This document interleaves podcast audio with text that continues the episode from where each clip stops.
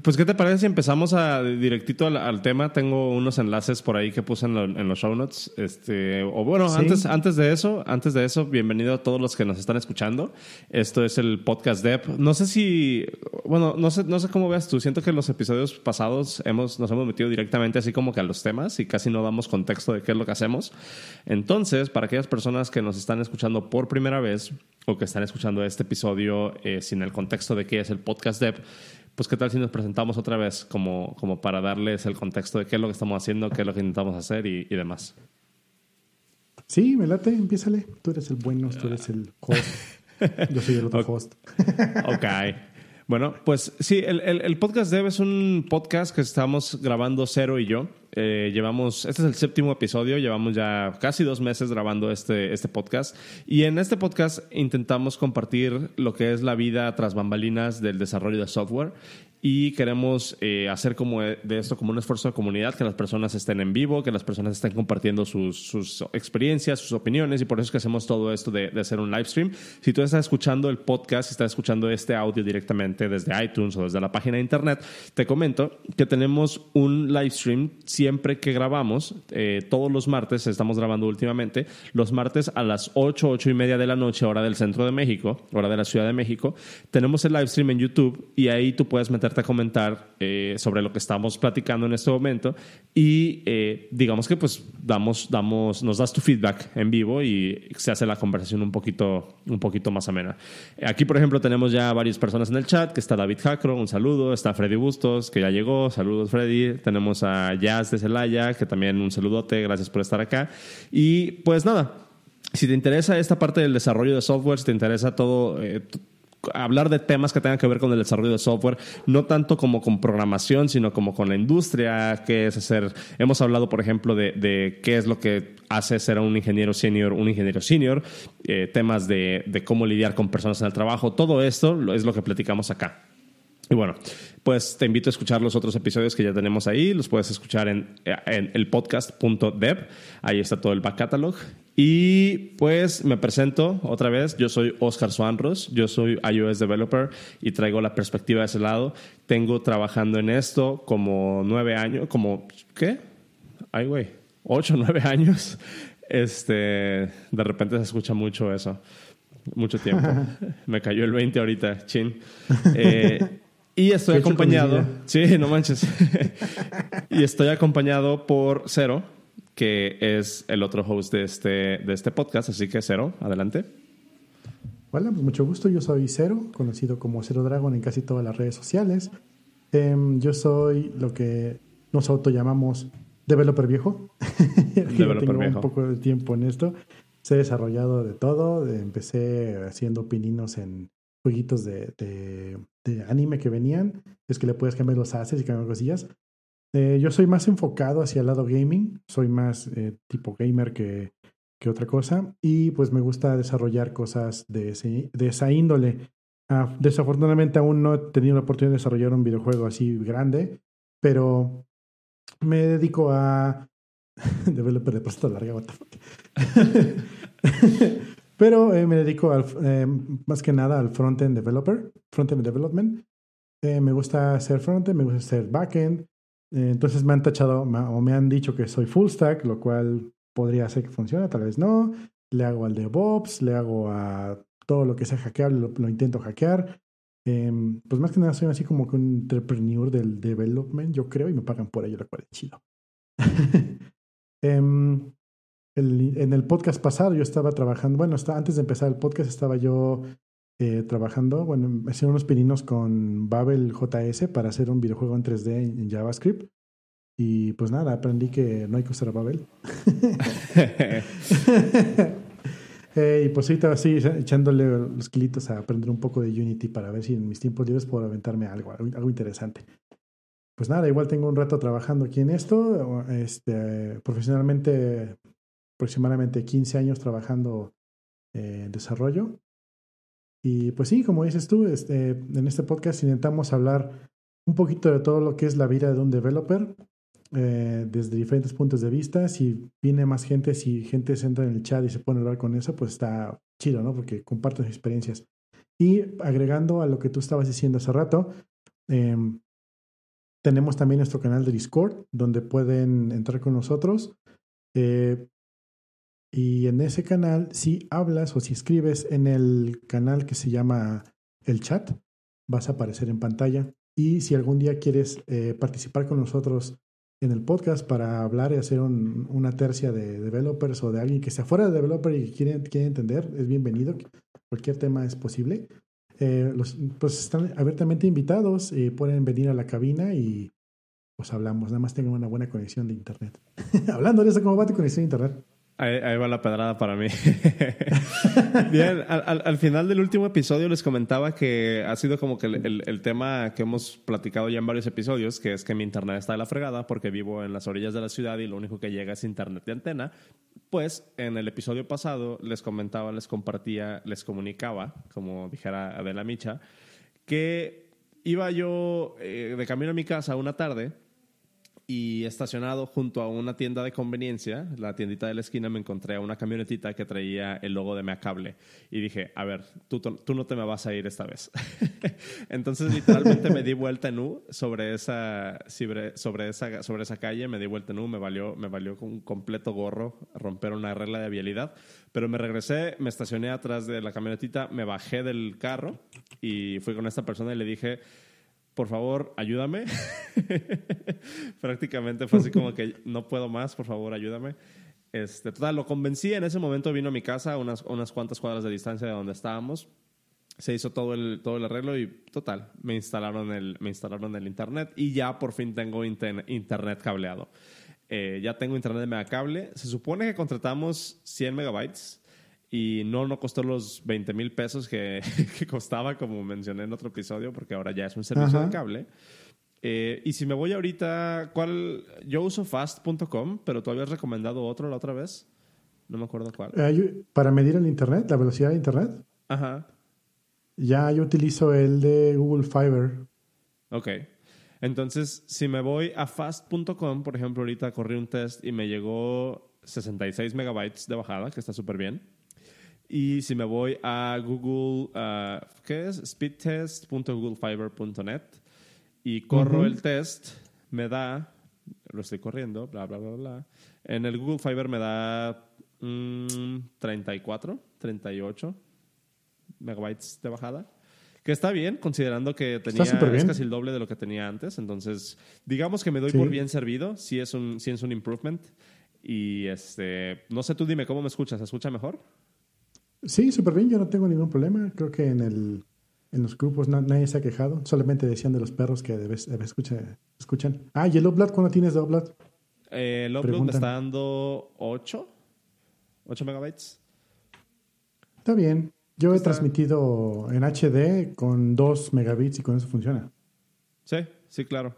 Este, pues bueno, ese, ese es como que, como que el update. Y aquí ya hay algunas personas que nos están diciendo en el, en el chat eh, que, que les sirvamos de cenar a los perros de la cuadra.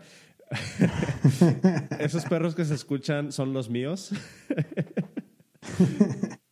Pero desafortunadamente no hay mucho que, que, pueda hacer al respecto porque precisamente pasan los perros de la cuadra y estos, estos vatos se alocan. Entonces, digamos que es un work in progress esa parte. No, no, no los puedo callar mucho. Esperemos que hoy no pase nada de eso.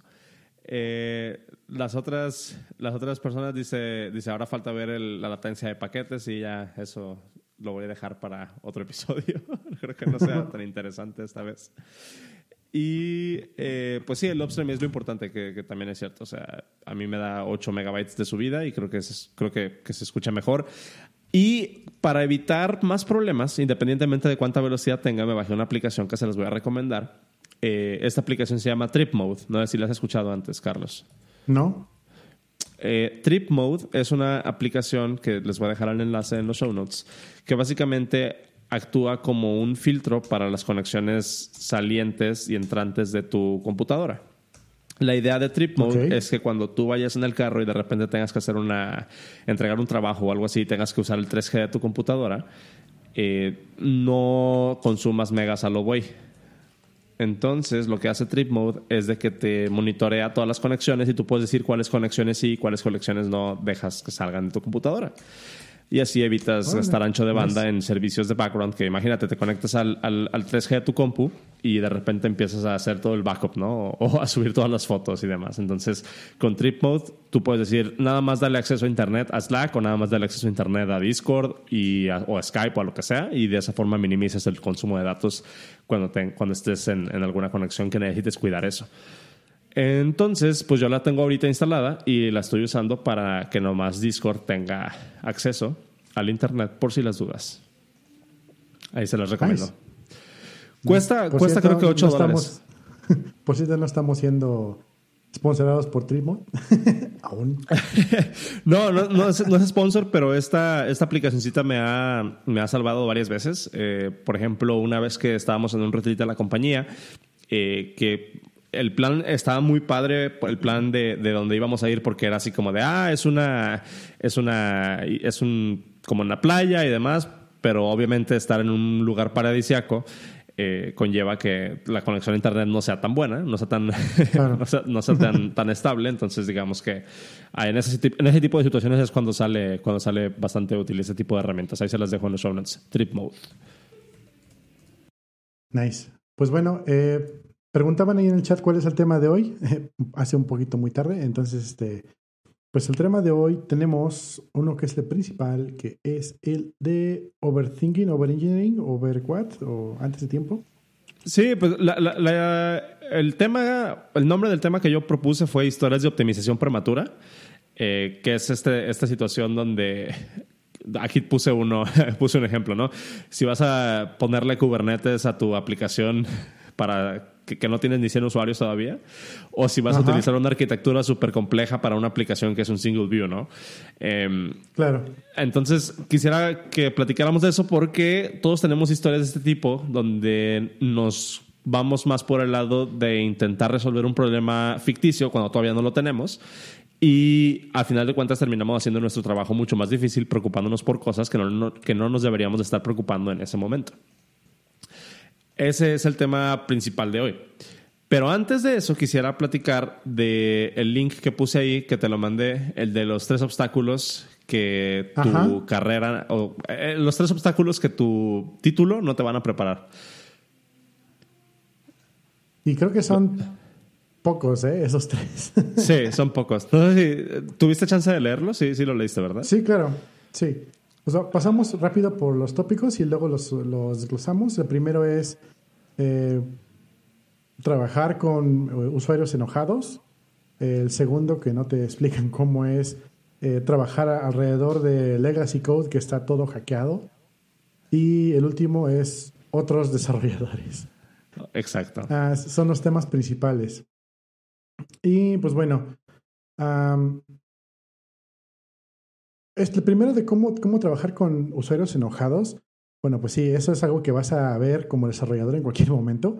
Eh, ahora sí que hablando como retrospectiva de lo que he tenido, eh, pues sí, de repente llega un usuario y tú haces algo que lo cual llamamos todo el mundo el happy path.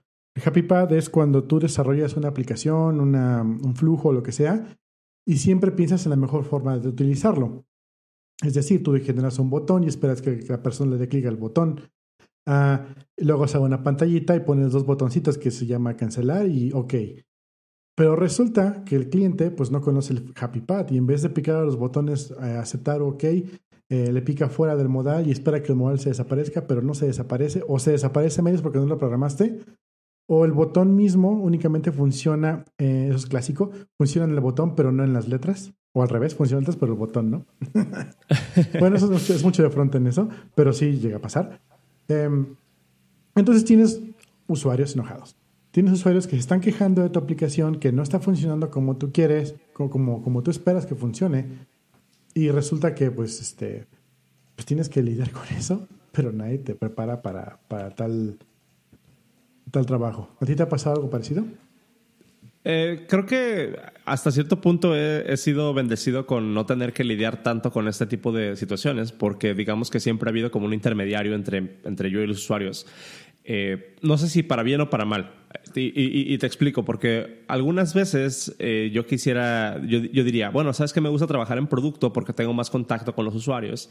Em, pero eso te digo, puede ser o una bendición o una maldición, depende de cómo la veas. sí es bien interesante cómo la escuela, y, creo que ya lo habíamos hablado antes también, cómo la escuela nada más te enseña como que el 10% de lo que realmente significa trabajar desarrollando software y creo que este ejemplo de, sí bien te van a enseñar criptografía, pero no te van a enseñar cómo hacer damage control en Twitter, ¿no? De tu aplicación. Claro. Y es bien importantísimo. Sí. Dime. Ah, bueno, esta semana salió un, bueno, hablando de eso, salió un, una historia de un desarrollador de videojuegos en Switch que subió su, oh, su, videojuego. ¿Sí lo, viste? Sí, sí estuve como así como, como, como que pasé ahí durante el chisme, pero no le puse atención. A ver, cuéntanos. Bueno, resulta que el desarrollador dijo, voy a hacer un juego, el cual es como un RPG text-based, muy a los estilos de los 80s y 90s, donde pues tú escribes y te contesta y vas ahí navegando con ello. Resulta que el desarrollador se le ocurrió ocultar un easter egg, un huevo de Pascua, en donde tenías que hacer, tenías que conectar un teclado por USB hacia el Switch, hacia el Nintendo Switch, apretar la tilde, que únicamente en teclados en inglés está separada, en el cogido de teclados viene junta con la, con la N, con la ñ, y eso te abría una consola de Ruby dentro del videojuego. Obviamente estaba encapsulado a únicamente funcionar dentro del videojuego, pero a fin de cuentas era una consola de Ruby completa, un, emulador de Ruby. Que, era como el, sandbox, ¿no? Ajá, en modo sandbox. Entonces tú puedes allí meterle comandos y, y pues hacía cosas, la, la, la, el Switch, cosas que no estaban hechas para que el juego. Aún así, todo estaba dentro del videojuego, no puedes hacer nada. Pero ¿qué pasó?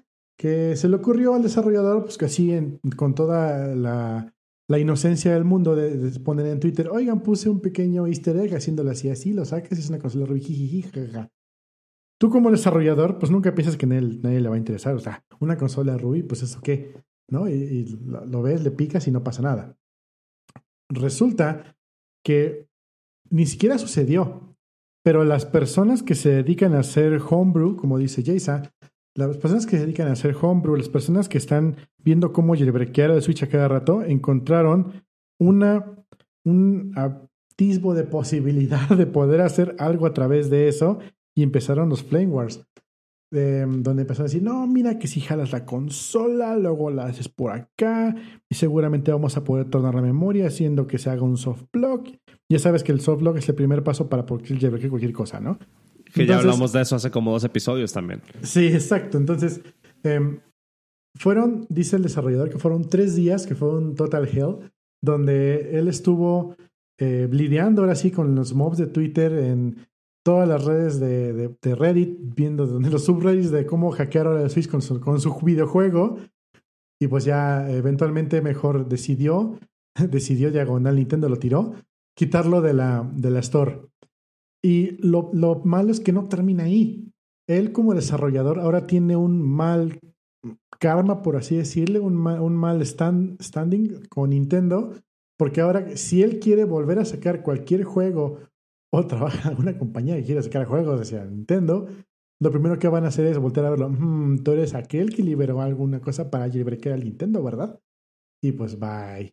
Entonces ahorita él tiene un problema donde su imagen como desarrollador está en el suelo, ya pidió disculpas, dijo que no era su intención, pero obviamente toda la gente se le fue encima, fue un rollo. Entonces, cae como que este inciso de que, algo para lo que no te enseñan en la escuela, ¿no?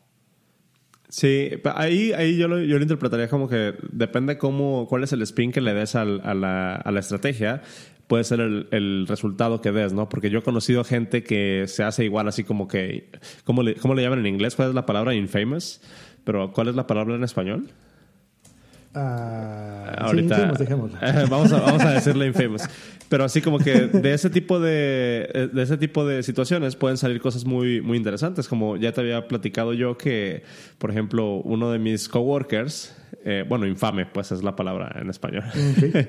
Eh, pero uno, uno de mis coworkers, hasta, hasta uno de mis aún coworkers que trabajaba haciendo jailbreaks para, para iOS, pues digamos que estaba trabajando con, con, con nosotros y precisamente ayer o antier anunciaron que se va de la compañía porque se va a trabajar a Apple. Ok. vaya, vaya.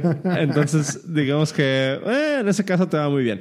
Pero, por ejemplo, acá uno de los takes que yo veía en Twitter y que estuve viendo en Reddit, pero que la verdad me dio mucha flojera meterme a revisar qué es lo que había pasado, era de que todos le estaban tirando eh, tierra a este desarrollador porque lo vieron como quejarse de que Nintendo había bajado su juego. Y lo que le decían es así como que, ¿cómo te pones tú a romper descaradamente las reglas, eh, ¿cómo se llama? El License Agreement de desarrollador para, Switch, para Switch.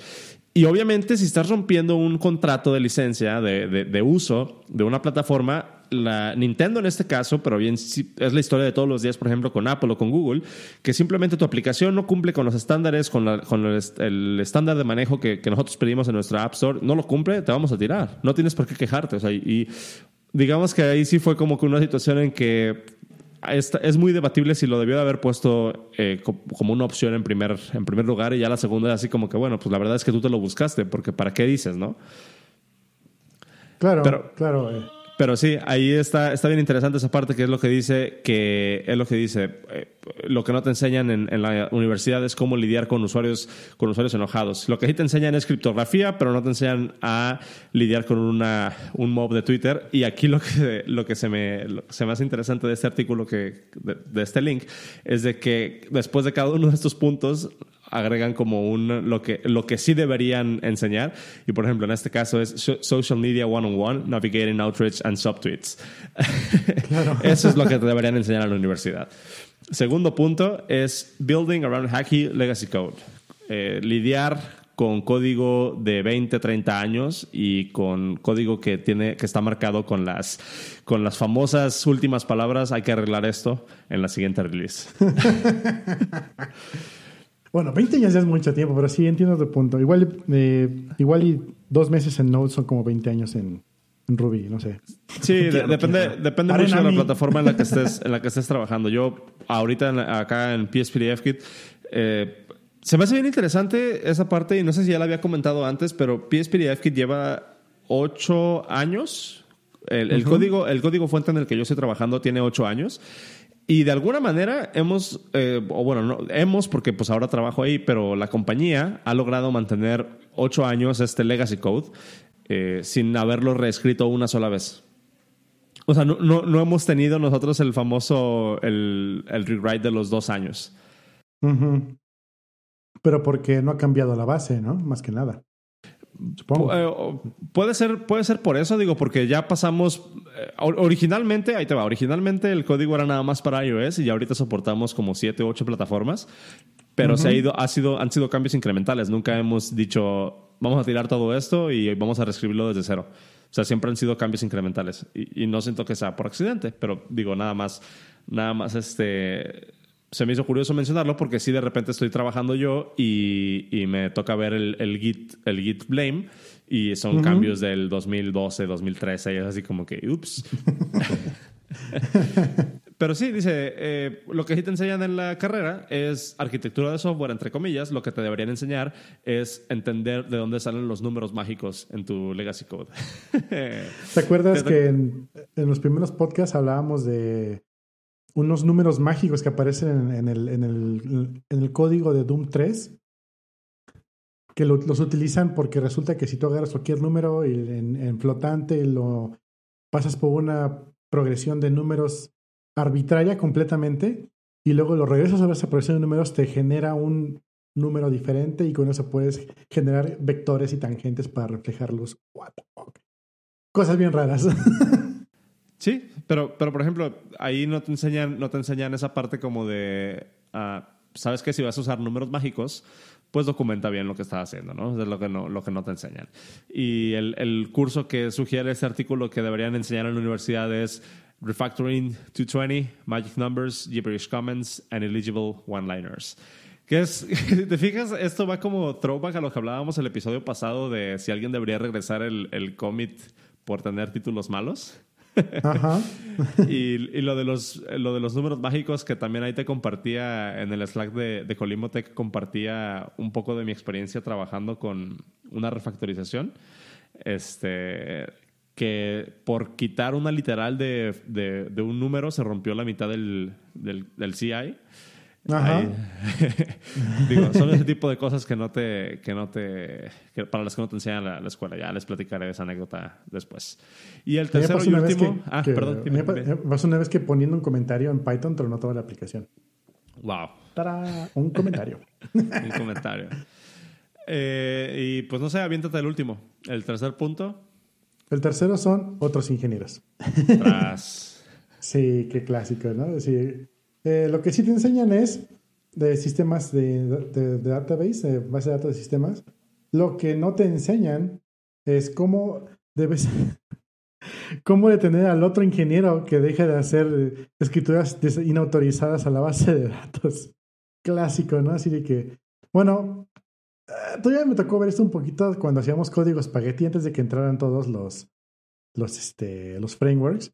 Y era de que, Oye, dude, ¿por qué tienes eh, aquí un SQL en la vista? Ah, es que aquí jalo la, consulta, tienes que decir, sí, ¿por qué no lo pones en un solo lugar todo, no? ¿Por qué no validas tus consultas al SQL? Cosas como esas, me imagino. Sí. Sí, aquí este, también, también va mucho de la mano con lo que hablábamos el episodio pasado de, de cómo, cómo lidiar con, con los líderes, ¿no? Este, y ya dicen, al último, el último consejo que dan es que lo que deberían de agregar al curso en la universidad es Humans 302, Why They Are the Worst Sometimes. Sí, pues sí, la verdad es que yo siento que muchos de los aspectos que, que tiene este artículo se pueden ligar mucho a, a la condición humana, ¿no? Porque al final de cuentas, lidiar con usuarios enojados, lidiar con, eh, con legacy code que no está comentado, o lidiar con otros ingenieros tiene que ver con la interacción humana. Y al final de cuentas, también siento yo que, que mucho de lo que hacemos nosotros es sacar la vuelta a ese tipo de situaciones donde siempre es mucho más rápido que un developer saque. Es como, es, es, esta paradoja, ¿no? Que no sé si la has escuchado de que si un developer saca el trabajo en 10 días, dos developers van a sacar la misma cantidad de trabajo, pero en 20 días. Claro. simplemente por, por el factor humano, o sea, porque ahora tienes la información en dos cabezas y hacer esa sincronización se vuelve mucho más complejo. De hecho, trabajar con equipos entre más grandes se vuelve, ah, ah, hay, un, hay un punto donde empieza a crecer la dificultad hasta que llegas a un momento en que ahora sí todos están sincronizados y se trabaja más rápido. Pero ese es el primer obstáculo de tener un equipo. Si tienes dos personas trabajando en un ítem, pues eh, se puede llegar a, trabajar en tándem muy bien.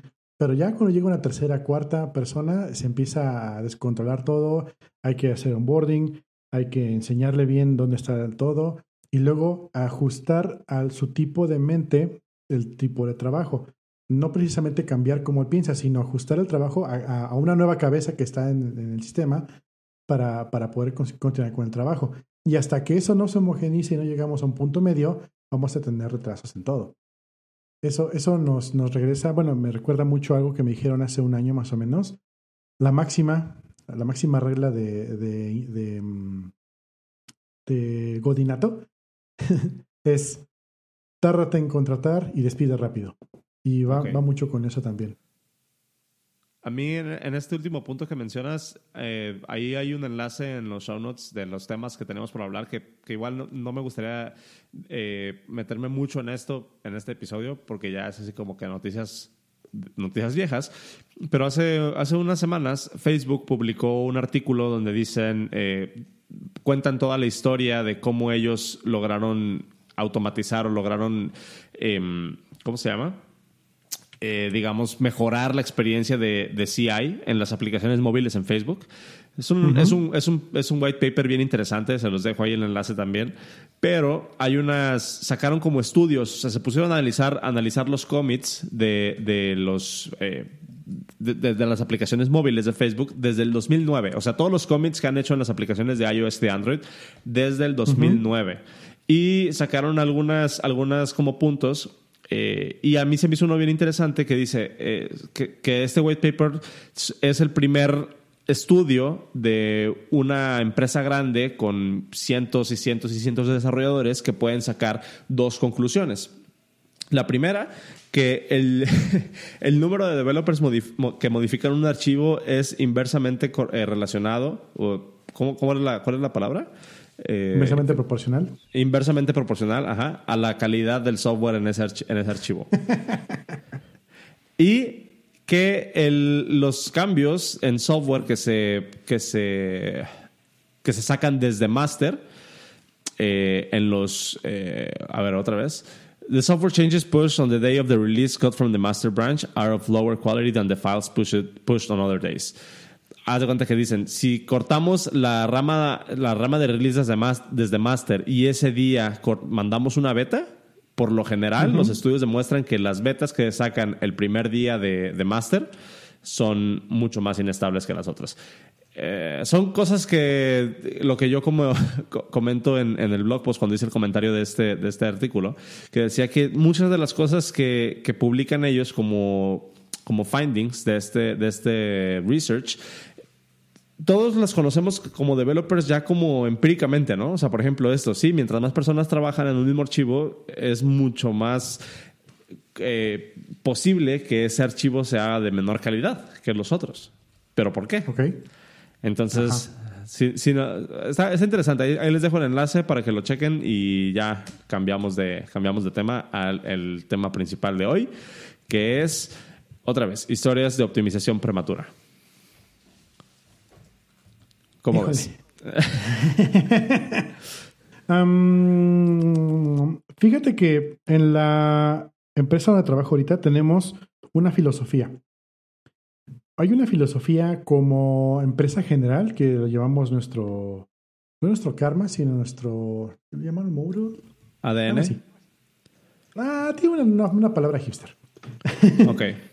La cual es este, pues algo muy bonita, ¿no? Eh, ahí muy referente a lo que es la empresa global. Sin embargo, el área de ingeniería tiene un, un propio, independiente, por así decirlo, de lo que es el de la empresa en general, y se llama rápido y cochino. Es nuestro mouro, nuestro, nuestro tipo de vida, nuestra forma de trabajar, rápido y cochino. Eh, dirías, pues guacala, ¿no? ¿Qué, ¿Qué, onda con eso? Sin embargo, esto es muy de eh, para contrarrestar justamente la sobreoptimización prematura.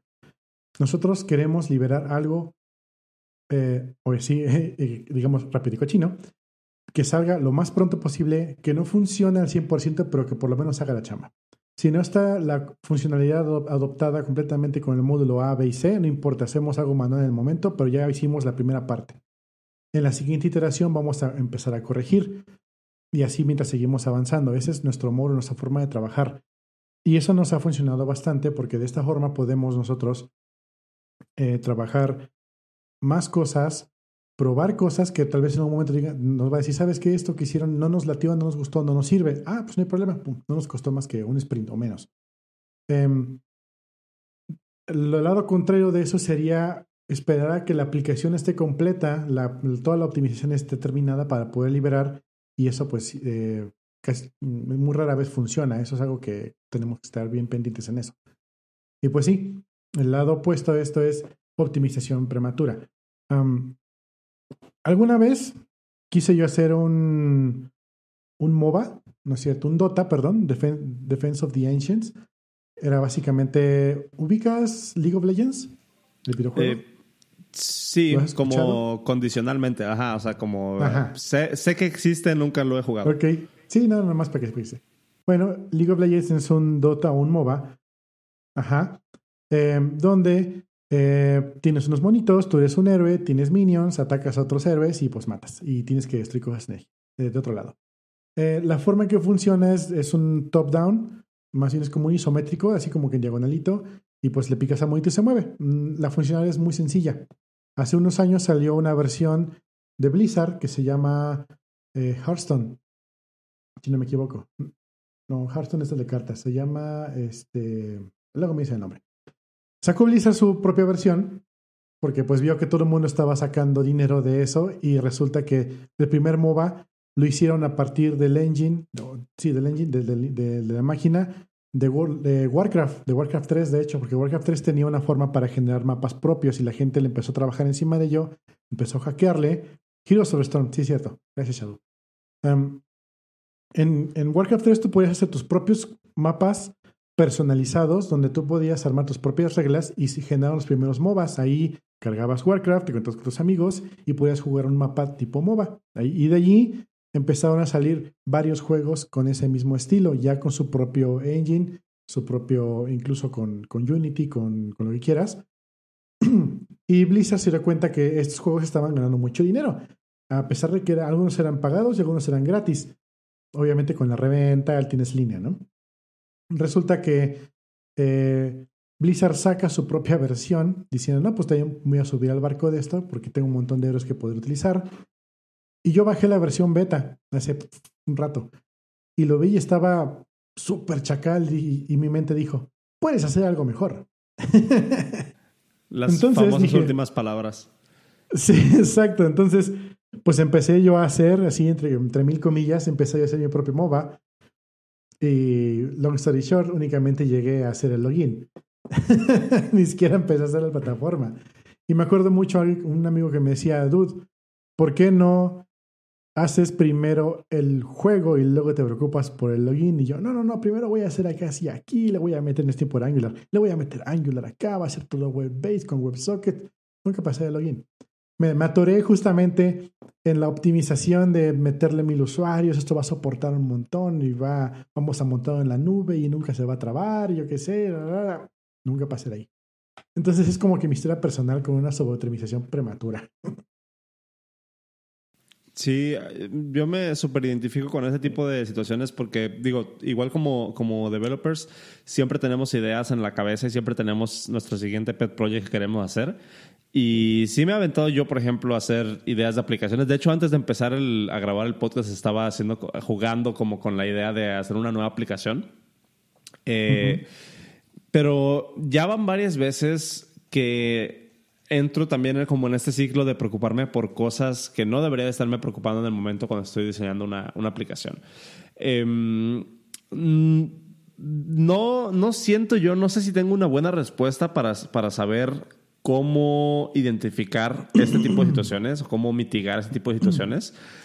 Porque, por ejemplo, muchas veces cuando estamos trabajando como, como developers, intentando hacer uno de estos proyectos, eh, estos, este tipo de side projects, lo hacemos precisamente para probar cosas nuevas. O por lo menos ese ha sido el caso de muchas personas que conozco y el caso mío en algunas situaciones en particular, donde digo, ah, eh, quisiera probar esta nueva arquitectura, entonces voy a inventarme una aplicación para hacer esto. O como tú con el, con el, em, con el panel, panel de control este para los sonidos, ¿no? Que dijiste, ah, voy a intentarlo hacer de esta otra forma. Y muchas veces cuando estás trabajando en este tipo de set projects es precisamente porque quieres experimentar con cosas nuevas. Pero no sé si yo tenga como una medida o una, una métrica o, una, o alguna forma de decir, ¿sabes qué? Esto es demasiado. Porque eh, hasta, hasta ese punto como que se contradice, ¿no? Porque, pues, si estás haciendo algo para, para, probar cosas nuevas, porque te vas a limitar a ti mismo en probar ese tipo de cosas. Yo lo que he hecho es hacer como un esfuerzo sobrehumano casi por limitar el scope de los proyectos que hago en mi tiempo libre. Y por ejemplo, si digo, voy a hacer una aplicación que haga, no sé, recetas.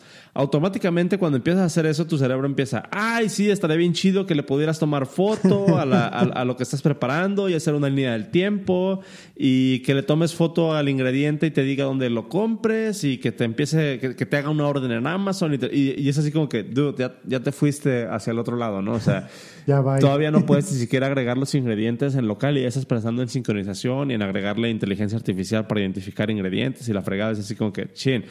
Entonces, no sé, ¿tú, tú cómo, cómo, cómo te limitas en esa parte? O sea, ¿qué, qué es lo que te ha funcionado a ti o, estás en la misma situación que yo donde no te, no te funciona y, estás igual de frustrado?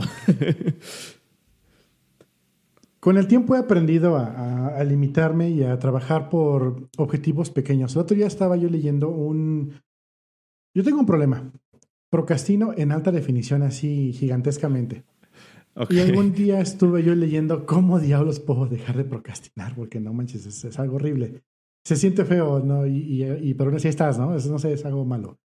y uno de los puntos de las cosas que leí fue, tienes que matar a un elefante. Y así de, ¿ok? Y dice, no, tienes que, tienes que comerte un elefante. Y así de, ¿ok?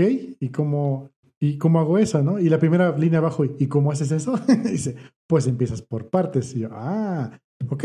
Entonces, si tú agarras todo un proyecto y lo quieres atacar al mismo tiempo, ya sea un pet project, ya sea tu trabajo, ya sea el, el, el issue del sprint de este momento, eh, tienes que dividirlo, el problema gigantesco, en un montón de problemas chiquititos y empezar a atacar uno por uno por separado. Eh, de esa forma, de esa forma es la que me ha, funcionado a mí, de poder realmente sacar algo cuando te sobrecargas de, de ideas de, que puedes hacer algo. Y el ejemplo, como dijiste tú, es desde el Sound Panel que tengo. Ahorita el Sound Panel le picas y jala eh, en Grok y puedes jalar audios de una API, arma imágenes, arma overlays. Em, ya le metí sockets, ya le metí un montón de cosas, ya le, le, metí un control remoto.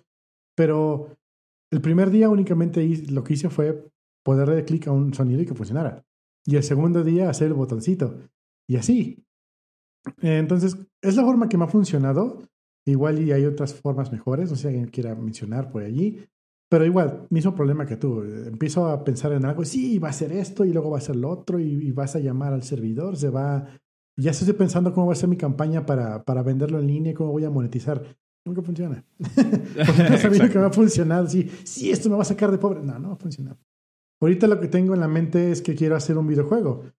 Quiero hacer un... No, no estoy seguro si es un FPS o un TPS, First Person Shooter o Third Person Shooter, de que tiene que ser eh, a fuerzas cooperativo y tiene que soportar N cantidad de usuarios. Y ahí voy, este, esa es mi idea principal, pero mientras estoy pensando eso, ok, necesito bajar esto, ok, necesito armar terreno, necesito desarrollo en 3D, necesito poder diseñar en 3D. Y así, pues no sé nada de eso, primer paso. Entonces voy así escalando, ok, ¿cuál es lo primero que tengo que aprender? Pues aprender Unity. estoy viendo videitos en YouTube de cómo trabajar con Unity, así era la primera aplicación, la primera, la primera versión. Y me voy a comprar un curso en línea de, de Unity One on One y sacar mi primer clon de Pac-Man y sobre eso empezar a trabajar. Pero si ya desde ahorita me empiezo a preocupar por todo eso, no va a funcionar. Me voy a, voy a frustrar y no, va a, no lo voy a continuar. Y eso ya me ha pasado muchísimas veces. Sí, y, también tiene, tiene mucho que ver, eh, podría pensar, con cuál es la motivación que tienes para hacer eso, ¿no? Porque si, si lo que te gusta a ti es, por ejemplo, el desarrollo de videojuegos como concepto, porque quieres hacer un videojuego, tienes una idea en la cabeza, las herramientas que utilices las vas a ir tú recolectando, las vas a, las vas a ir utilizando conforme las vayas necesitando, no vas a decir, o sea, es muy diferente que tú digas, quiero hacer un videojuego y la herramienta que utilice me vale, sea Unity o sea no sé qué otra plataforma de, de, programación de videojuegos haya. Pero digamos que es como que Unreal. O que, pero en ese momento la tecnología se vuelve un, como una justificación para el, para el, el, medio se convierte en una, una justificación para el resultado. Pero en el caso, por ejemplo, de que quieras tú eh, empezar a, trabajar en un nuevo proyecto por intentar utilizar una nueva tecnología, ahí es cuando se puede volver un problema. Y, por ejemplo, en este caso lo hemos platicado nada más desde el punto de vista de nosotros como, como hobbies o como, como una situación personal. Pero ¿qué pasa cuando estás en una empresa donde le quieren meter todos los buzzwords a la aplicación simplemente porque alguien publicó en Hacker News que Facebook lo está haciendo o que Google lo está haciendo, ¿no? También ese se vuelve un problema bien interesante. Por ejemplo, a mí me ha tocado eh, trabajar o acercarme o estar, digamos, en la cercanía de, personas que ya no más porque Facebook está haciendo React Native, ya todo el mundo quiere hacer React Native y se quieren aventar aplicaciones eh, completas en React Native. Y por ejemplo, lo vimos en, en de, primera mano con, con, Airbnb, ¿no? Que hace unos cuantos años salió e hizo toda una serie de publicaciones de por qué iban a apostarle a React Native al 100% y ya no iban a contratar developers nativos y demás. Y tres, cuatro años después viene el, post inevitable que es de, ah, ¿saben qué? Siempre no funcionó y ahora estamos migrando todo de nuevo a, nativo. Y es así como que, ah, ok. Entonces tiene, tiene mucho que ver con, con, los, con los matices. Y, y por ejemplo, en, en ese caso muy personal mío, simplemente es así como que ahí está, o sea, pasa hasta en las... Si, si puede pasar a una empresa tan grande como, como Airbnb, ¿por qué no nos podría pasar a una empresa o a un, development shop de 10, 15 empleados? Y es ahí cuando tienes que estar mucho más alerta para este tipo de cosas. Yo lo he visto con React Native, lo he visto en mis proyectos personales cuando digo, ah, ¿sabes qué? Quiero hacer una aplicación y mi bloqueo mental, no técnico, porque eso sí es bien interesante, que no es un bloqueo técnico porque no tengo ese problema, sino es un bloqueo mental porque intento crear una arquitectura que pueda soportar 10.000 usuarios concurrentes cuando ni siquiera todavía tengo un servicio que ofrecer. ¿No? Y estoy pensando ya si lo voy a meter en S3, cómo voy a escalar la base de datos y demás. Y lo que me dicen muchos y lo que el consejo que me dijeron muchos fue así como que, dude, para eso existe Heroku. O sea, literal, si lo que te importa es sacar algo a producción, para eso existe Heroku, para eso existe, no sé, DigitalOcean con alguna de estas con alguna de estas cosas, ajá, como este ejemplo que me acabas de decir. Exactamente. Este, y, y, sí se vuelve como un bloqueo mental, un bloqueo de, de, de procesamiento de, de, la idea, no tanto como un, un, un, problema técnico que tengas que resolver. ¿Te ha pasado alguna vez estar en una, en una organización que se empiecen a preocupar por este tipo de cosas o empiecen a agarrar los buzzwords sin considerar realmente la implicación de la tecnología? Te voy a decir sincero. Yo trabajaba hace muchos años en Ruby. Eh, me gustó muchísimo Ruby, es muy bonito el lenguaje. Ruby on Rails, el, el, framework es muy bonito también. Resulta que pasa el tiempo y me dice un amigo, oye, ¿sabes qué? Estamos armando una nueva, un nuevo desarrollo y todo está en MinStack. Y yo así en chinga googlando qué es MinStack, ¿no? En ese tiempo. Mongo, Express, Angular y Node. Cuando, cuando te dijeron min, tú así como de, sí. Claro, yo lo sé, yo lo sé todo. Entonces, ok, digo, va, este, si crees que yo puedo en esto, pues yo puedo, me lanzo, trabajamos y empezamos, ¿no? A los seis meses le pregunto, oye, ¿por qué trabajamos en Min si esto lo podríamos haber hecho ya diez veces en Ruby on Rails? Y eso que era Ruby antes de versión 2, ya tiene un rato. O sea, lo que estábamos haciendo eran CRUDs, tal cual. Para eso se pinta solo cualquier monolito. Y, la respuesta fue, dude, vendí todas las buzzwords y con eso nos dieron la chamba. Y yo, ah, entonces hubo como una puja para ver quién, quién hacía la aplicación de la forma más perrona. y agarré, agarré el tipo este y metió todas las buzzwords que supo, que se encontró y que metió. Y sí, esto va a ser acá, sí, multiusuario. Vamos a meterle blockchain. Sí, y resulta que, ok, vas, ah, ¿en serio? ¿Sí vas?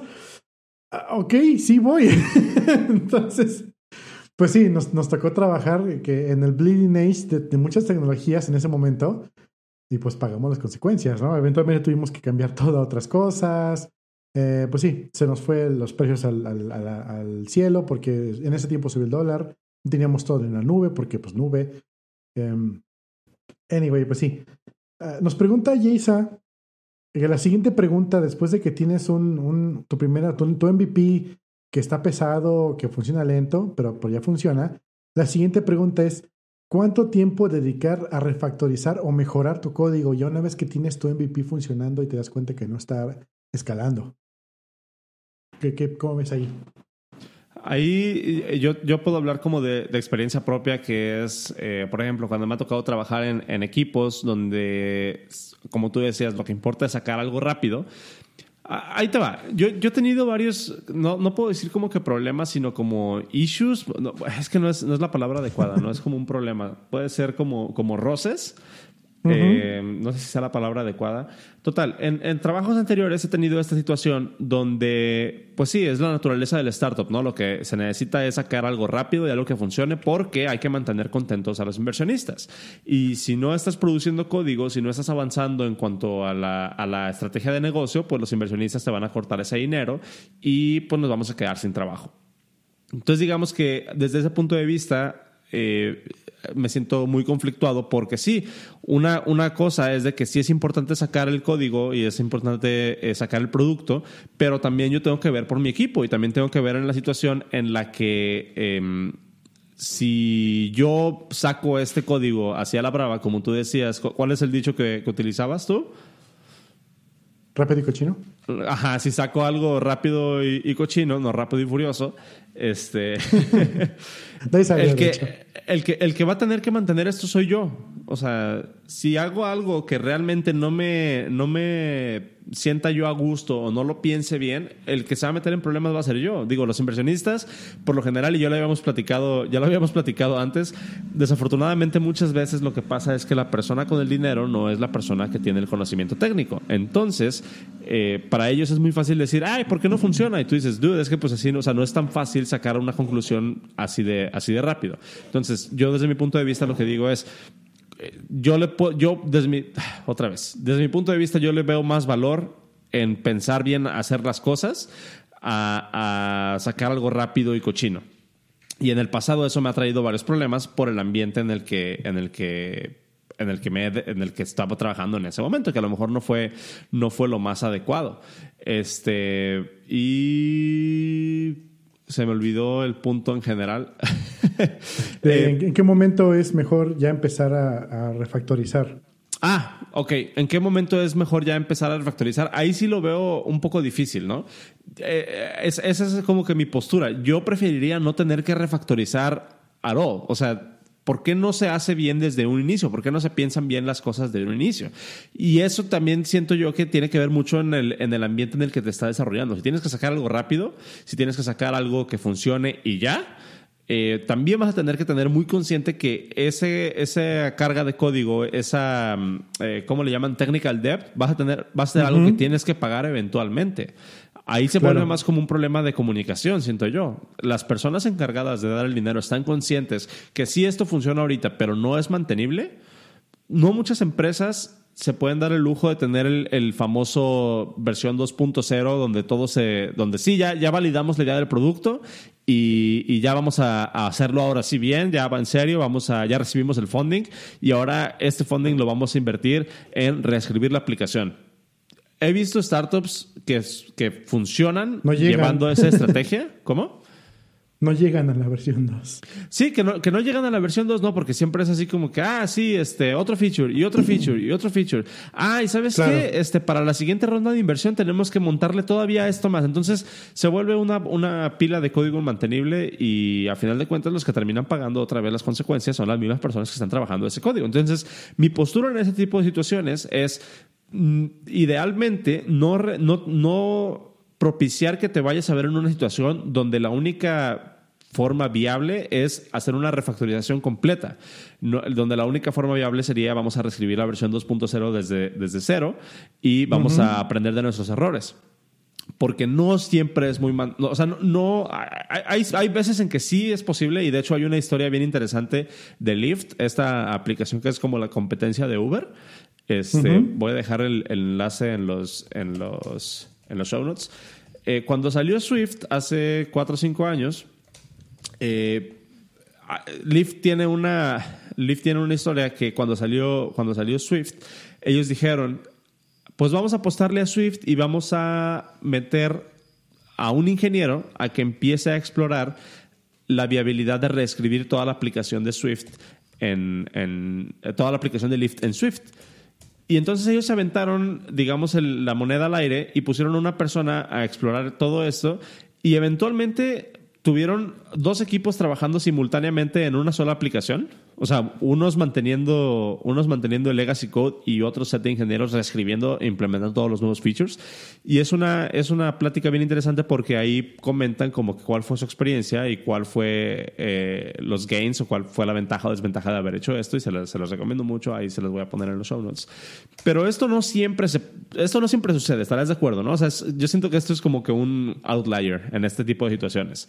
Porque por lo menos en mi experiencia, siempre que se promete eh, esto lo arreglamos luego, nunca sucede, porque siempre hay intereses monetarios de por medio y siempre reescribir algo, tomarte el tiempo de, pensar algo bien, inherentemente va, inherentemente va a ser mucho más tardado que sacar algo como, como tú dices, rápido y cochino, pero desde mi punto de vista, vale más la pena gastarse ese tiempo pensando qué es lo que se va a hacer bien antes de decir, pues vamos a sacarlo y después nos preocupamos, que el, que el cero de mañana se preocupe por eso. Personalmente no es el approach que, que, que, que utilizo o que me gustaría eh, implementar porque ya me ha mordido, ya, ya ha venido el, el yo del futuro a, a darme de coscorrones.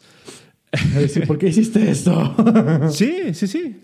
O sea, porque se vuelve, se vuelve inmantenible y se vuelve frustrante y pues hasta cierto punto aprendes, aprendes de, de esos errores, que yo los veo como, como errores, pero otra vez ha sido completamente mi, mi, experiencia, pero sí es cierto lo que dice Jaysa, que dice, eso no es realista cuando tienes el product manager respirando en tu cuello, pero ahí tiene que ver más cuál es el incentivo de la empresa, qué es lo que quiere hacer la empresa, apostarle por, por eh, largo plazo, lo que quieren hacer un crash and burn, donde sí, tienen una masa crítica de usuarios y venden la empresa y se vuelve problema de alguien más, que es una estrategia de negocios completamente válida y, y un montón de empresas la hacen, ¿no? Que es, vamos a hacer el código con las patas, pero que funcione y cuando vendamos la empresa, que alguien más se preocupe por mantener ese código, ¿no?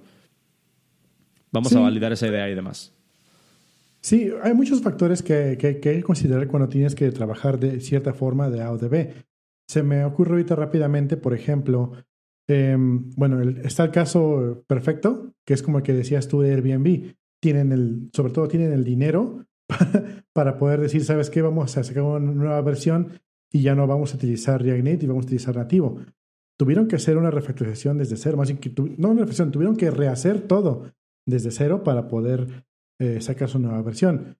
Lo mismito hacen, bueno, lo mismo he hecho yo en algunos trabajos pasados donde sí hubo la, la que dijeron, ¿saben qué? El próximo año vamos a sacar nueva versión, pero vamos a utilizar diferente tecnología. Se ha, se ha hecho y ha funcionado.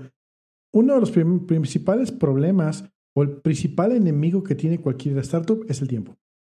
El tiempo es, es, lo que te va a matar si no sacas tu startup. Tienes que sacar algo para poder decir, estamos vivos, aquí está nuestra prueba de concepto, lo reclamamos como nuestro, para que cualquier otra persona ya, ya, ya haya una, una validación de, de, este, de, de, idea, ¿no? Sabes que esta la idea decimos nosotros y somos los primeros y nosotros somos, los dueños. el primer, en, el primer enemigo siempre son el tiempo. El tiempo es el enemigo de toda startup y ahí es donde tienes que validar, ok, me voy a tomar el tiempo, como dices tú, para sacar ahorita una aplicación que esté hecha con las patas pero funcione y luego, me, luego vemos si la vendemos, la cambiamos o con suficiente dinero hacemos otra cosa muchas veces no funciona. Muchas veces cuando llega la ronda de dinero es a base de promesas de cosas que van a salir y nadie toma en consideración la, deuda de, técnica. Em, sin embargo, pues es algo que tienes que, validar como, como product manager y también como, sí, como product manager, ¿no? Como, como, como Scrum Master, así ok, tienen esto, no lo olviden. Em, más que nada, yo lo que veo sobre la técnica rápido y cochino es que tienes que tener muy, muy buena organización. Si no, esto, como dices tú, se va al cuerno todo. En el extremo opuesto, puedes tener que estás trabajando con, sí, vamos a hacer esto, vamos a hacer lo otro, eh, vamos a tener todas esas tecnologías, mejor vamos a hacer otra forma, vamos aquí. Y empiezas a caer en el punto opuesto, que es en el de sobre, la, sobre optimización prematura. Y no, no vas a llegar a hacer nada porque estás seteando los wireframes para una cosa que tal vez ni siquiera vas a necesitar. Y llega, resulta que en dos semanas llega el primer cliente y te dice, oye, esto no, no, me, no me sirve porque yo lo trabajo de esta forma. Ah, entonces ya todo lo que hicimos no sirve para nada, hay que volver a empezar toda esta parte. Y algo que me, que me llama un poquito la atención a lo que dices es algo que me, bueno, a mí me pasa bastante seguido, sobre todo en el lenguaje que sí conozco, y en los que estoy aprendiendo, pues no me pasa tan rápido, pero también me pasa. Es que yo veo código que yo mismo escribí de hace seis meses y digo, ¿qué diablos estoy yo pensando? Escribo ahorita algo con nuevos paradigmas, vamos, sí, esto así, trata, los nuevos sintaxis son esos, así, así, así, así, así, trabajo, dejo el código. Es más, sin irme muy lejos, el código que tengo para, para el Sound Panel hace como, ¿qué te gusta? Tres, cuatro semanas que no lo, no lo checo. Mi último commit fue hace como tres, cuatro semanas, no le he metido nada. Si ahorita abro el código, seguramente voy a encontrar cosas que hice mal. Y que digo, ¿qué diablos estaba yo pensando? Esto no se hace así, se debe hacer así pero son cosas que aprendí en ese tiempo, son cosas que no sabía en ese momento. Entonces, muchas de las razones por las que el código se va a deuda es porque en el momento que lo estás diseñando no sabes que hay una mejor forma de hacerlo. Chan, chan, chan. Chan, chan, chan.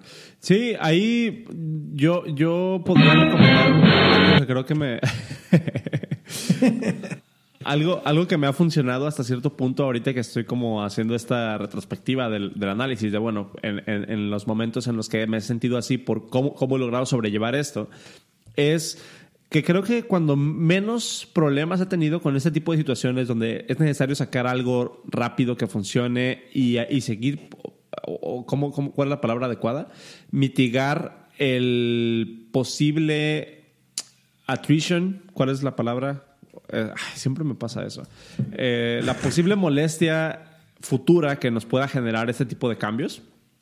Eh, una estrategia que si me pongo a analizar cuál ha sido el común denominador cuando ha pasado y cuando no me ha pasado, es mientras, tenga, mientras te mantengas más cercano a la plataforma core que, es, que estás, con la que estás trabajando, menos problema vas a tener. ¿A qué me refiero? Si yo como iOS developer me preocupo por entender bien cuál es la filosofía y cuál es la arquitectura y cuál es, eh, cuál es la, arquitectura que promueve iOS, si me mantengo su, eh, si me mantengo lo más cercano posible a, esa, a ese core y no me empiezo a no me empiezo a contaminar la idea con, ay, aquí le voy a meter React Native y acá voy a utilizar programación reactiva y aquí voy a utilizar una base de datos que no es la default. O sea, si, si empiezo a hacer eso es cuando, cuando vienen los problemas y, y es cuando he tenido problemas en, en, en otras experiencias, ¿no? Que es cuando te quisiste ver muy, muy clever, cuando te quisiste ver muy... Em, fresco. Ajá, muy fresco, como decías tú. Mientras, entonces, si me pongo a pensar, siento que, siento que ese es un muy buen consejo que yo podría dar en retrospectiva, que ahorita me acabo de dar cuenta, que es apéguense al, al framework o apéguense a la plataforma que estén utilizando y no se vayan mucho más allá, si es que necesitan sacar algo rápido y que funcione. ¿Por qué? Porque, por ejemplo, nosotros en, en, iOS ha habido como esta ola, sobre todo desde que salió Swift, ha habido esta ola de nuevas tecnologías y de nuevas formas de hacer las cosas. Eh, que se volvieron hasta cierto punto moda, ¿no? Que, por ejemplo, eh, en, en, iOS es, utilizamos la arquitectura por default que, que, sugiere iOS, que es MVP, eh, el, modelo, MVC, perdón, el modelo vista controlador, ¿no? Que es una, una arquitectura que está probada en guerra, que funciona y que, y que digamos, se va, nosotros nos vamos a morir antes de que esa arquitectura se deje de, de utilizar, ¿no? Y de repente, por ejemplo, salen estos posts eh, de Uber de que, ah, nosotros somos mucho más, eh, mucho más grandes, tenemos necesidades más interesantes, entonces MVC no funciona para nosotros y tenemos una arquitectura que, que diseñamos in-house y se llama Riblets, que es historia real. Entonces, eh, Uber sale con esta, esta como PR stunt, como oportunidad de, PR, sale con un blog post y sale con un sitio dedicado y documentación de qué significa cada uno de los componentes de Riblets y cómo lo puedes implementar y cómo te va a funcionar y por qué les funciona a ellos. Entonces todo el mundo dice, ah, Riblets, a Uber le funciona, hay que hacerlo todos. Este, entonces eh, así como salió Riblet, salió de repente también una, una ola de desarrolladores que estaban dale y dale con programación reactiva y con programación funcional. Entonces, de repente todo el mundo quería hacer todo con programación funcional y todo el mundo quería hacer todo con programación reactiva. Y te puedo decir que en, el, en el, una de las aplicaciones que me tocó mantener hace un par de años, Tú podías ver en la lista de commits cómo estas olas fueron y se fueron, o sea, llegaron y se fueron de la aplicación con los developers que le metieron mano, porque había un módulo que tenía todo en, React, en, en, programación reactiva, había un módulo, un módulo que tenía todo en Swift, había un módulo que tenía, y así, o sea, y te quedas viendo y esto no tiene ni pies ni cabeza. ¿Sí? Y mantener eso se vuelve una completa pesadilla. Entonces, en ese caso, todo hubiera sido resuelto si los intereses y los incentivos de la empresa hubieran estado alineados con los incentivos, con los incentivos del desarrollador y hubieran dicho, ¿sabes qué? Lo que tenemos que hacer es sacar código rápido, código hasta cierto punto mantenible, con el asterisco grandísimo de que no tenemos que meternos el pie en nosotros mismos. Y en este caso, agregar este tipo de paradigmas diferentes lo único que nos, lo único que nos eh, propició, lo único que, resultó para nosotros es de que después tuvimos que reescribir todo un módulo completamente porque la versión de React, eh, la, la, versión de Reactive Coco que utilizaron ya no había sido mantenida en cuatro años y arreglar el, eh, digamos que los problemas de merge para actualizar la versión iban a ser completamente una pérdida de tiempo. Entonces, lo único que hicimos fue meternos el piano nosotros mismos y no resolvimos nada. Entonces, este, pues ese siento que yo sería, que, sería como mi consejo. Manténganse lo más cerca que puedan a la plataforma o al framework que están utilizando y siento yo que no, que van a poder salir del paso mucho más sencillo. No sé qué opinas tú de eso. Justamente eh, esta semana nos estaban eh, platicando, eh, no es cómo se pone su nombre, Yeduan, Jeduan. Ajá, Yeduan. Sí, nos estaba platicando esta semana, o la semana pasada, no sé fue esta semana, de las tecnologías que utilizan en donde trabaja él, que creo que inherentemente es Airbnb, si no es que ya cambió de trabajo. las, tecnologías que las librerías que utilizan para trabajar en frontend y son, sí, el mero, el mero, Enrique. resulta que tienen algunas, algunas librerías o tecnologías, por así llamarlo, que están ya vetadas, prohibidas. Si llega un desarrollador nuevo y dice, vamos a meter esto, dicen, no, calmadito, no vamos a hacer esto. Entre esas cosas está Ramda, que es una cosa como functional programming para, para JavaScript. están unas cosas como de PHP, dicen Enrique, sí. Eh, no empecemos con eso. Arena a mí. Em, Está también, em, bueno, dos, tres librerías que puso. Hay uno que es también de reactividad, que es una como competencia de, de, React. Y dijeron, no, todo esto, no, no vamos a utilizarlo. Ya hubo alguien que lo intentó meter, se le dio la oportunidad y está horrible, está inmantenible, ¿sabes qué? No trascende. Pero habría que, sería interesante a ver si lo podemos invitar a algún, alguna, plática, por lo menos un pregrabado, donde nos dé su historia, porque según entendí, tienen como que un programa piloto para, para meter cosas así a, la tecnología que utilizan ellos. Entonces, como que sí le dan la oportunidad a ver, a ver, haz tu gracia. y le enseñan, no, así, así, así, así, así, así. Lo evalúan y si deciden no procede, no procedió. Y si dicen está chido, se adopta. Y eso es como que un balance interesante, hablando de Avengers Endgame, un balance donde mantienes entre lo nuevo, lo viejo, lo que funciona y lo, y lo inmantenible. Pero, pero sí estarás bien de acuerdo que lograr ese balance es un montón de trabajo desde el punto de vista de management. O sea, no puedes lograr ese balance si no hay alguien poniendo la atención a exactamente qué es lo que está pasando, ¿no? Claro, claro, sí. Eh, todo depende mucho de, de, la empresa y de qué enfoque tengan para eso. Y eh, aquí tienes un, un, link que pusiste en los show notes que es bien importante. You are not Google. Tú no eres Google. Eh, hay empresas que se pueden dar ese lujo. Eh, una de ellas es, regresando a mi tema que más manejo, Nintendo.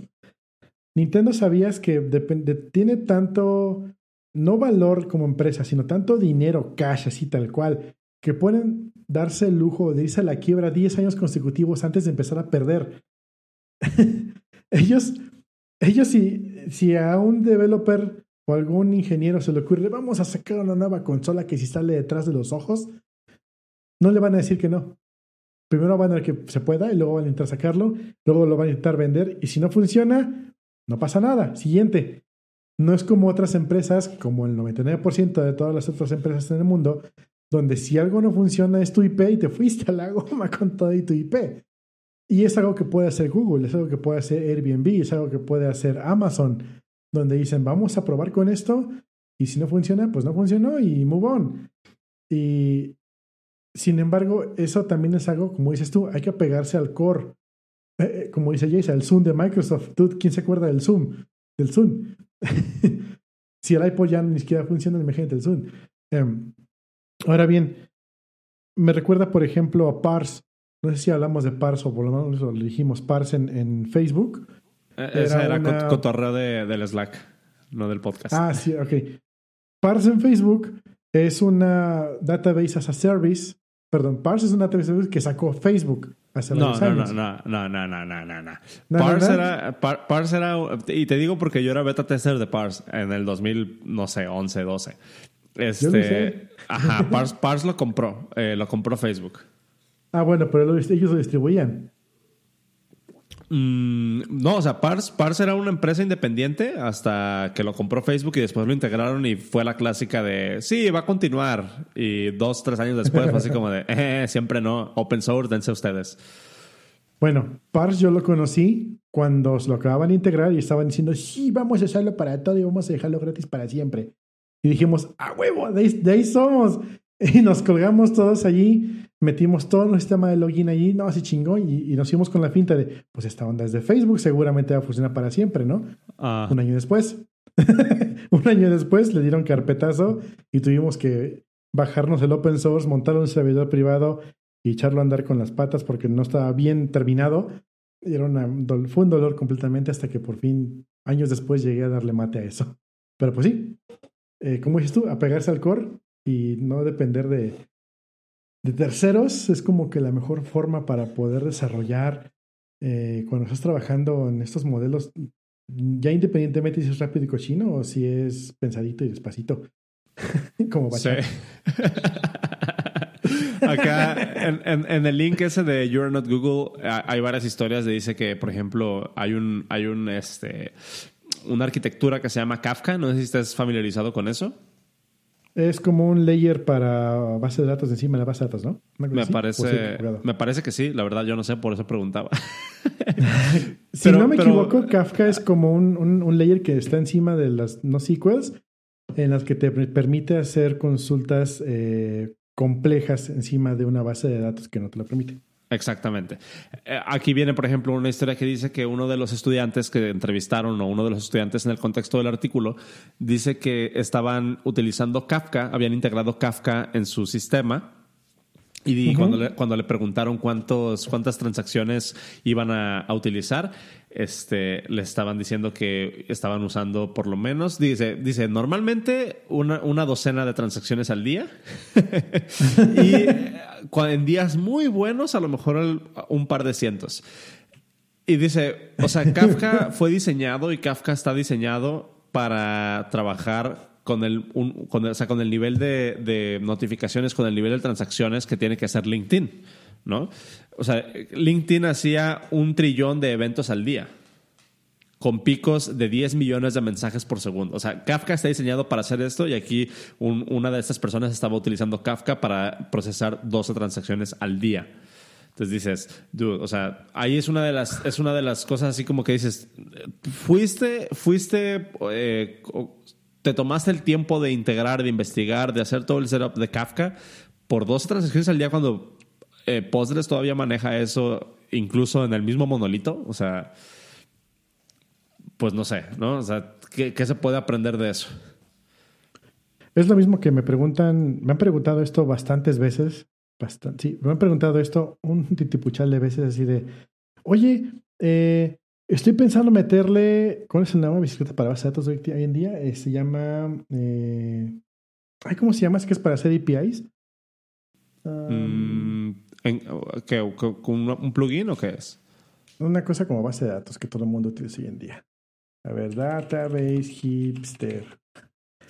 Si quiero utilizar esto y meterlo en mi, en mi, en mi base de datos y este GraphQL, gracias Jazz. Ah, Quiero meterle GraphQL a mi, a, mi, aplicación porque es lo que es el buzzword de hoy en día. Así de, dude, ¿para qué lo quieres? Haz que, pues, sí, no saben para qué.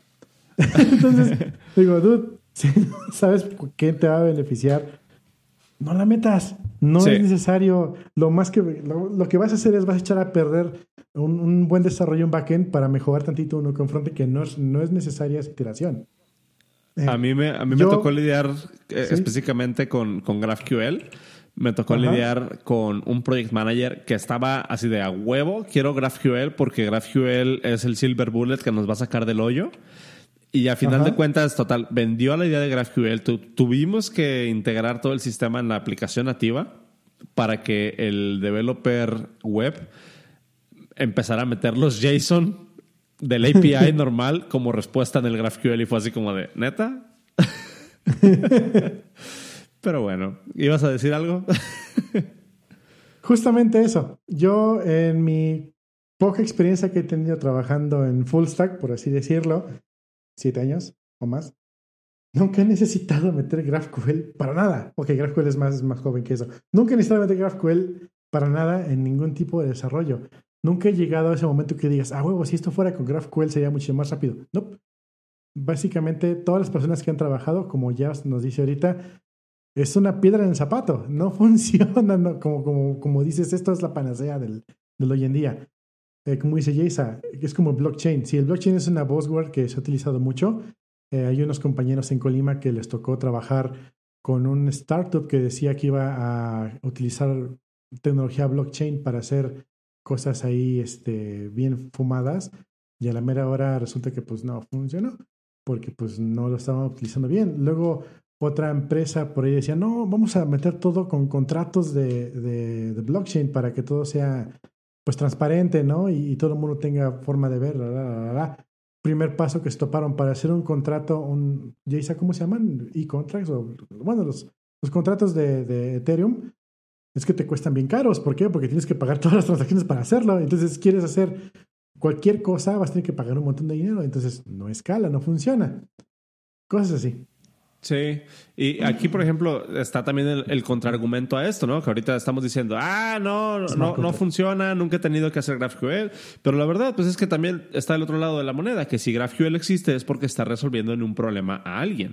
El caso es en el contexto en el que lo está resolviendo. O sea, Facebook, ¿cuántos mensajes tiene que...? O sea, eh, para las personas que, que, no estén como que, como que, ah, o sea, si estamos hablando de GraphQL específicamente, Facebook tiene equipos que funcionan independientemente cada uno. Hay un equipo que está trabajando en el API, hay un equipo que está trabajando en el, en el desarrollo móvil y en, si, si, si tenemos esos dos equipos como, como ejemplo, claro, eh, uno no está dependiendo, o sea, el equipo móvil no está esperando que el equipo web trabaje en algo, ¿no? El equipo móvil se tiene que mover a su, a su ritmo y el equipo web se tiene que mover a su propio ritmo. Entonces, GraphQL es esta capa en medio que les permite a ellos interactuar directamente con la base de datos sin esperar que el equipo web les habilite una API específicamente para eso, ¿no? Pero estamos hablando de que Facebook tiene cientos de desarrolladores móviles acá y cientos de desarrolladores móviles, eh, perdón, de, de backend acá. Entonces, vale la pena en ese caso tener un, un tipo de lenguaje, de, de, un tipo de query language, que es precisamente lo que hace eh, GraphQL, eh, un tipo de query language para quitar esa barrera de que yo tengo que esperar a que tú me habilites un endpoint para consumir este recurso. Simplemente le pido el recurso a la base de datos y nos acabamos, ¿no? Pero si vas a hacer, si vas a hacer una aplicación de mensajería o si vas a hacer una aplicación de manejo de grupos o una aplicación de, otra vez, una aplicación de cocina, GraphQL no te compra nada. O sea, GraphQL no te da el beneficio de nada. Nada más va a ser una dependencia que vas a tener que manejar más. Y en este caso, por ejemplo, yo las veces que he tenido que integrar GraphQL en la, en la, en la parte de nativo, me, me super recontra cae en la punta de allá donde te platiqué porque digamos que GraphQL funciona de una manera muy particular y esa manera muy particular es un pain in the ass. Porque tienes, si, quieres utilizar GraphQL de una manera adecuada, tienes que tener el type checker y el type checker es agregar otro paso al tiempo de compilación y es agregar otro paso a, tu build system y es agregar un montón de dependencias. Y desafortunadamente la manera más fácil de hacer GraphQL en, iOS y en Android es a través de una dependencia de, tercer, una dependencia de terceros que se vuelve parte de tu, no solamente parte de tu build system, sino que se vuelve la forma en que te vas a comunicar con tu servidor. Y eso para mí es una dependencia demasiado, o sea, más grande de la que yo podría estar cómodo. Este, simplemente no es algo que, que, yo diga, ay, sí, te voy a dejar el 20% de mi build system y todo mi stack de comunicación con mi propio servidor en las manos de una librería open source, por favor. Sí, es como que, mm, bien tú lo dijiste, ya está, eh, ya está arreglando un problema. Sin embargo, ese problema es muy específico. Eh, mm, siento que es muy difícil que eso funcione para cualquier otro tipo de empresa que no tenga justamente esas mismas especificaciones, que tengas una cantidad grande de desarrolladores de este lado, de este otro lado, y que la comunicación entre tus cores y tus ends sea un problema. Es algo muy específico. Como dice Jaisa, dice, eh, famosas últimas palabras, spoilers ahead. Dice, además esto está como que sacando radiación gamma, así que como que estaba hecho para mí nada más. Entonces sí, GraphQL está hecho únicamente para ciertas especificaciones muy, muy, muy específicas, valga la, la redundancia, y si tú no eres Facebook o si tú no eres justamente esas personas que estás teniendo ese problema, te va a dar más problemas que soluciones. Ahí, ahí va una, una opinión que a lo mejor, no sé, muchos, muchos no la podrán compartir, pero yo siento que muchas veces el hecho de que estas compañías tan grandes como Uber, como Airbnb, como Facebook, hagan pública la arquitectura o el stack que utilizan internamente, lejos de ayudar a la comunidad de desarrollo, al ecosistema, lejos de ayudarlo, lo perjudican, porque son nada más distracciones. Las personas que van a utilizar GraphQL en el potencial para el que fue diseñado van a ser personas que nada más que trabajan dentro de Facebook. Para todos los demás se vuelve una distracción y algo que se vuelve como una, una, una meta inalcanzable y una meta con una meta falsa, ¿no? Hasta cierto punto. Em, entonces, no sé, ¿tú, ¿tú qué opinas de eso? ¿Debería, ¿Debería callarme o lo puedo tuitear? tuitealo, tuitealo. Arena a nosotros. No, em, pero, en serio, ¿qué, ¿qué, opinas de eso? O sea, porque yo veo, por ejemplo, desde mi punto de vista, por ejemplo, sale, sale Uber y dicen, ah, nuestra nueva, nuestra nueva arquitectura para nuestras aplicaciones móviles se llama Riblets y así es como lo, como lo resolvemos. Y ahí les va el, el open source y háganse bolas. Y ahora todo el mundo quiere utilizar Riblets para eso. Y sale Facebook con GraphQL y ahora todo el mundo quiere utilizar GraphQL. Y sale Facebook con React Native y ahora todo el mundo quiere utilizar React Native. Y en mi experiencia, cada vez que me he encontrado con estas tecnologías, ha sido un pain in the ass nada más. Ha sido un problema tras problema tras problema porque has mantener una tecnología que está diseñada para un caso de uso completamente diferente para el que lo estás queriendo adaptar. Yo sentiría que la validez o, el valor de estas contribuciones está, por ejemplo, en que te metas a ver los commits, en que te metas a ver cómo están resolviendo problemas específicos, cómo están resolviendo problemas de conectividad, problemas de cacheo, problemas de bla, bla, bla. Pero agarrar una solución e intentar implementarla en tu aplicación nada más porque a Facebook le funciona o porque, o porque a LinkedIn le funciona, y así es como lo toman muchas personas, este, pues así es como que es más, es más que nada... Eh, en contra, o sea, perjudica más que ayudar, pues.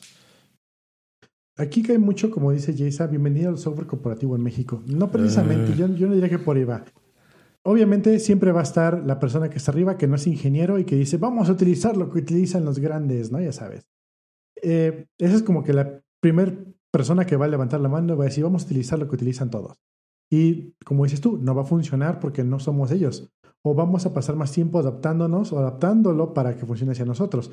Esto funciona en grandes y en bajos niveles. Esto desfunciona en grandes y en bajos niveles. También están, por ejemplo, los que yo les llamo eh, plugin oriented developers, que son los que se dedican a instalar plugins en vez de desarrollar cosas.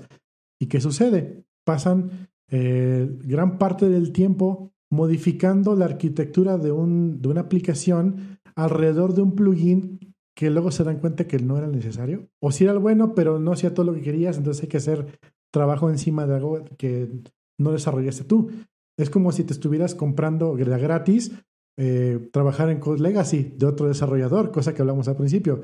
Al trabajar con otro desarrollador que ni siquiera te va a aportar, bueno, te está aportando, pero no es alguien de tu equipo, no lo tienes ahí y digas, ah, le voy a preguntar cómo lo hizo. No, es un código que alguien más hizo y que te vas a, fletar de agrapa eh, manejar su legacy. Entonces, ahí sumale eso. Entonces, tenemos desde ambos puntos de vista. Tenemos desde, desde las personas que están arriba empujando tonterías hacia abajo y desde los de abajo que por quererse verse frescos quieren meter cosas nuevas sin antes analizar si va a funcionar o no. Yo personalmente, o, analizar qué es lo que quieren resolver antes que nada. exactamente.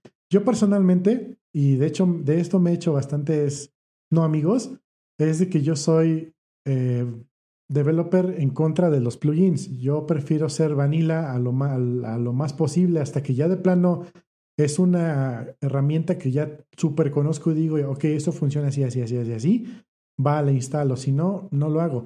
Incluso, por ejemplo, yo he entrado a ver, como dices tú, los commits, el código de las librerías open source para ver cómo resolver un cierto problema y digo, ah, mira, lo que necesito de esta librería de 400 kilobytes son tres líneas de código. Venga para acá, las pongo en un archivo aparte y tan tan, ya tengo yo lo que necesitaba, ya lo implementé y no estoy cargando un montón de, de, código innecesario. Eso, eh, tú que desarrollas aplicaciones y yo que desarrollo frontend, es un problema gigantesco que dices, oye, ¿por qué mi aplicación pesa 5 megas? ¿Por qué metiste un montón de dependencias? ¿Para qué? ¿Para qué quieres meterlo en, JavaScript Lodash? ¿Para qué quieres meter Lodash si únicamente quieres ordenar un arreglo al revés? Dude, eso ya viene en vanilla. ¿Para qué quieres meter eh, moments para parsear únicamente una vez un, una, una, fecha? Lo puedes hacer con cuatro líneas de código. No es necesario. Entonces, eh, por ahí va mi, mi, rant, ahora sí que ya, ya, ya me explayé un poquito así un rant, pero de, de, eso es más o menos el problema de, de, de pues de You are not Google. Tú no eres esa persona. y también, también está la parte esa que decía, así como hay gente aventando basura para abajo, o sea, desde, arriba, si estamos hablando de management o, o, estos clásicos thought leaders, ¿no? Que ya alguien tuitea que, ah, esta librería está bien chida y se vuelve, se vuelve, sobre todo yo, yo lo he visto mucho en la comunidad de Rails, que digo, sé que es, es, completamente en broma, tengo muchos amigos que desarrollan Rails, pero, pero se me hace muy curioso cómo DHH tuitea algo y se vuelve así como que palabra del Señor, ¿no? Y ya todo el mundo ahora, no, sí es cierto, sí es cierto. Este, se, me hace, se me hace muy curioso cómo en esa comunidad hay como que unos thought leaders muy, muy, muy, muy, muy marcados este, y, lo he visto. Pero también, por ejemplo, así como, como hay estos, esta basura de arriba hacia abajo, también hay basura de abajo hacia arriba donde te digo, me, he encontrado con developers en grupos de, de iOS eh, en México un, precisamente creo que no sé si fue hoy o ayer alguien publicó así como de alguien recomiéndeme otra base de datos porque no me gusta ni la que trae iOS ni estas otras dos dependencias. Busco algo como esto y así como inserta nombre de base de datos popular en Android o en Rails o no sé dónde. y fue así como que, o sea, ¿qué, qué para, o sea, no, no llega con una pregunta, oigan, tengo que guardar 10 millones de registros y tengo que traerlos en memoria y al chingadazo. No, no llegan preguntando eso, llegan, oigan, recomiéndenme otra librería porque esta no me gusta. Es así como que, ah, siento que eso, eso también es mucho del problema que hay con el desarrollo y otra vez, no sé si sea... Eh, mi pura percepción o lo que sea, pero es como que muy visto en, en, México, o sea, con desarrolladores latinos, con personas, con personas de, de, de, Latinoamérica, pues. Eso no lo he visto, o sí, sí lo he visto, pero no en tan, tanto volumen con otro tipo de desarrolladores, otro tipo, hoy no más, con otros desarrolladores de otro lado. Pero sí, los llamados plugin developer oriented. El plugin developer, que es, que es frustrante, pero ah, bueno, ahí están, ahí están los rants. Eh, híjole, llevamos grabando ya una hora cuarenta. ¿Es suficiente para que le puedas cortar un poquito y armar algo. Sí, creo que sí. Eh, a las personas que están en el chat, los que se quedaron, ¿cuántas personas hay viéndonos? No sé. Pero si alguien tiene algunos, algún remark para ya cerrar esto, eh, si tienen algo más que compartir, hable ahora o calle para siempre. Hasta el próximo episodio. No, estaría padre que, las personas que nos están escuchando nos cuenten sus historias también, sus frustraciones, se ventían acá con nosotros. Em, porque pues a final de cuentas para eso está, ¿no?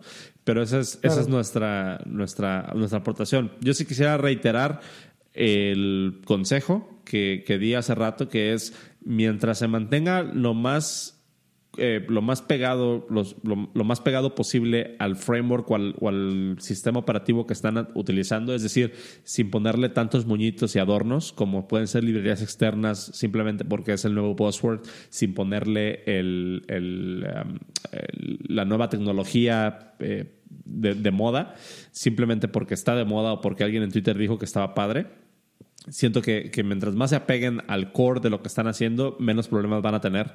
Y por ejemplo, o sea, si, si estás buscando GraphQL, agregar una dependencia como GraphQL, nada más porque a Facebook le funciona, mm, yo diría que mejor te preocuparas por hacer una API que funcione. O sea, invertirle un poquito más de tiempo en diseñar bien tu API. si son menos de 500 developers, yo creo que no hay mucha ventaja aún. Ajá, exactamente. Si tu equipo es de menos de 500 personas, tal vez puedas vivir sin GraphQL un tiempo más. Sale, pues ahí queda. ¿Algo que agregar? Cero. Nada, eh, como dices tú, eh, platíquenos sus historias eh, a nuestro Twitter, arroba guion bajo el podcast. Eh, díganos ahí cuáles han sido sus experiencias, sus historias sobre este tema de sobre ingeniería, sobre cómo han implementado cosas y sus rants también nos pueden servir. Temas, estamos abiertos a temas. Probablemente para el siguiente show no tenemos, tenemos un, par de temas ya interesantillos. Pero pues podemos ponernos a votación. Eh, ¿Qué te parece si para el sábado hacemos una votación para ver qué, qué tema le damos más prioridad, más tiempo o qué tema dejamos fuera para el próximo, próximo? Pues nada, pues muchas gracias por escucharnos. Eh, y gracias a los que estuvieron en el chat también, a Aníbal, a Enrique, a Jaysa, a Jazz, a Hackro, a Shadow, a todos, a Freddy también. ¿Por qué es así, Freddy? ¿Por qué eres así, Freddy? Es, un amigo del trabajo, es un rol que tenemos para él. Va. Pues ahí queda Pues nada, entonces. muchas gracias por escucharnos. Nos y pues, vemos. bye bye. Bye.